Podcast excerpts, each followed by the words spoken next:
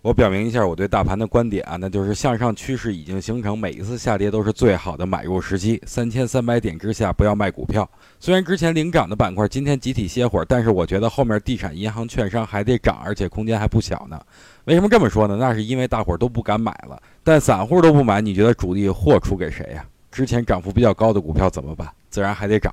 正所谓船大难掉头，主力既然已经大资金介入了，就没想随便拉一拉就走。所以咱们这些小船跟在后面一起向前行驶就好了。今天晚上出了两则重磅消息，一个就是深港通方案获批，这不算利好，这大家伙儿都有预期的啊。你不批，你还能拒绝是怎么着？所以大家不用在意。